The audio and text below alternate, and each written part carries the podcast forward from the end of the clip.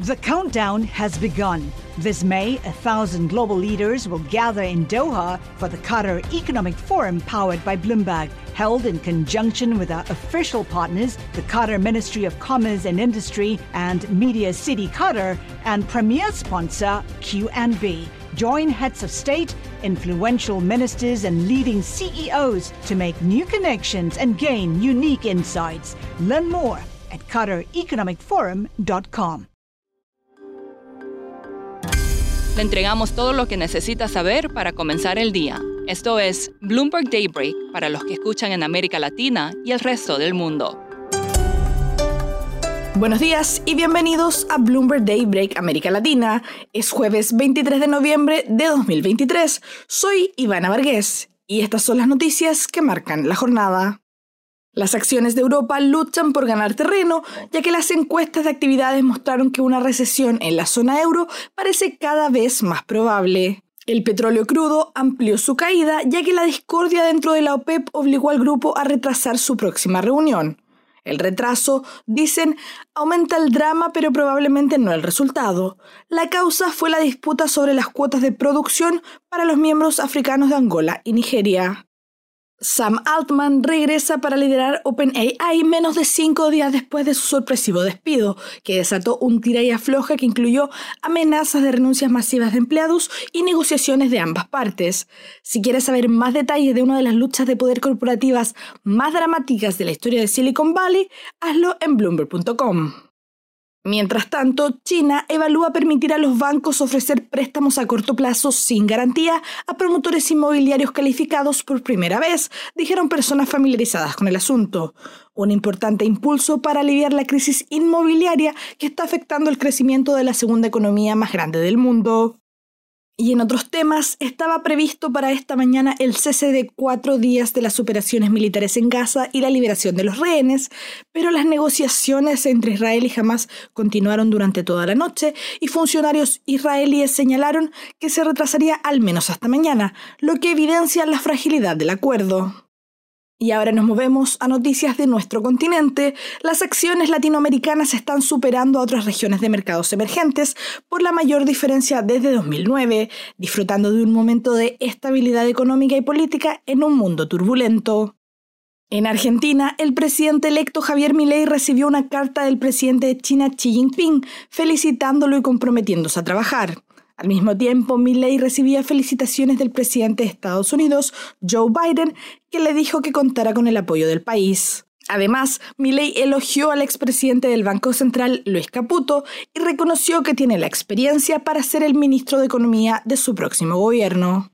Según Bloomberg Intelligence, el plan de dolarización de Milley podría acabar con el 86% del valor del peso. Los valores exactos dependen del cronograma y del proceso de dolarización, algo sobre lo que Milley ha guardado silencio desde su elección. En Ecuador, el presidente electo Daniel Novoa planea anunciar hoy a sus ministros de Finanzas y Defensa en la toma de posesión. Dentro de pocas semanas, Venezuela planea llevar a cabo una polémica votación convocada por el gobierno de Nicolás Maduro sobre la disputa territorial que mantiene con Guyana, su vecino al este, por el territorio conocido como el Esequibo. Andreina Itriago es periodista de Bloomberg News en Caracas y nos explica por qué este referendo está causando preocupación. El 3 de diciembre los venezolanos van a asistir a un referendo convocado por el gobierno de Nicolás Maduro para definir las acciones a tomar sobre el territorio Esequibo, que es un territorio que tiene en disputa con Guyana desde hace cientos de años. Entonces, básicamente lo que van a decir los venezolanos allí es, uno, el mecanismo que ellos prefieren o que ellos apoyan para resolver esta controversia, y dos, sus opiniones con respecto a las pretensiones de Guyana de licitar bloques petroleros en territorios o en eh, espacios que están todavía no reconocidos, o sea, que no son, que están todavía en disputa. Y por otra parte, además, las acciones a tomar sobre este territorio. Es la última pregunta, la más polémica, la que habla de básicamente incorporar la Guyana como un estado a Venezuela y otorgarle la nacionalidad a los habitantes de esta, de esta zona, la nacionalidad venezolana. Andreina, ¿cuáles son los orígenes históricos del conflicto?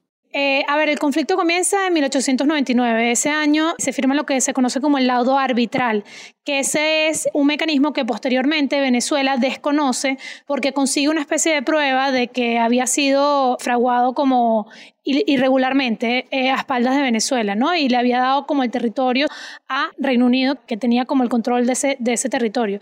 Y en 1966 se firma lo que se conoce como el Acuerdo de Ginebra, que es el que Venezuela reconoce como el mecanismo válido para resolver esta controversia.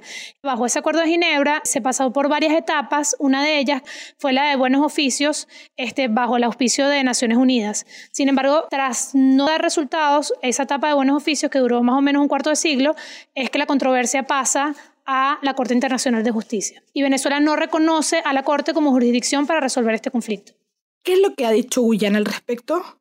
De hecho, Guyana fue la que recurrió a la Corte Internacional de Justicia para pedir que se suspendiera este referendo. Es por ello que vimos que la vicepresidenta venezolana, Daisy Rodríguez, acudió a la Corte Internacional de Justicia a defender la postura de Venezuela de realizar este referendo consultivo.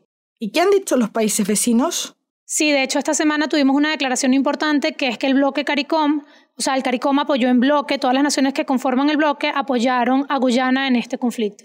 ¿Y podría Venezuela tras esta votación incluso llegar a usar la fuerza para ocupar ese territorio? No ha sido del todo claro, sin embargo está contenido en las preguntas la palabra por todos los medios. Eh, hay que ver hasta dónde va a llegar ese por todos los medios. La extrema derecha gana terreno en Europa. El legislador Herb Builders obtuvo una sorprendente victoria en las elecciones holandesas y dijo que planea liderar el próximo gobierno del país en un resultado impactante que resonará en toda Europa. Eso es todo por hoy. Para más información de Bloomberg News en español, los invito a suscribirse al newsletter 5 Cosas para que inicien el día bien informados. El link está en la descripción del episodio. Soy Ivana Vargas, gracias por escucharnos. Para conocer todas las noticias que necesita para comenzar el día, revise Daybreak en la app Bloomberg Professional, donde puede personalizar las noticias que desee recibir. También puede suscribirse a la versión solo audio en Spotify, Apple Podcasts o la plataforma de su preferencia. Eso es todo por hoy. Escuche de lunes a viernes Bloomberg Daybreak.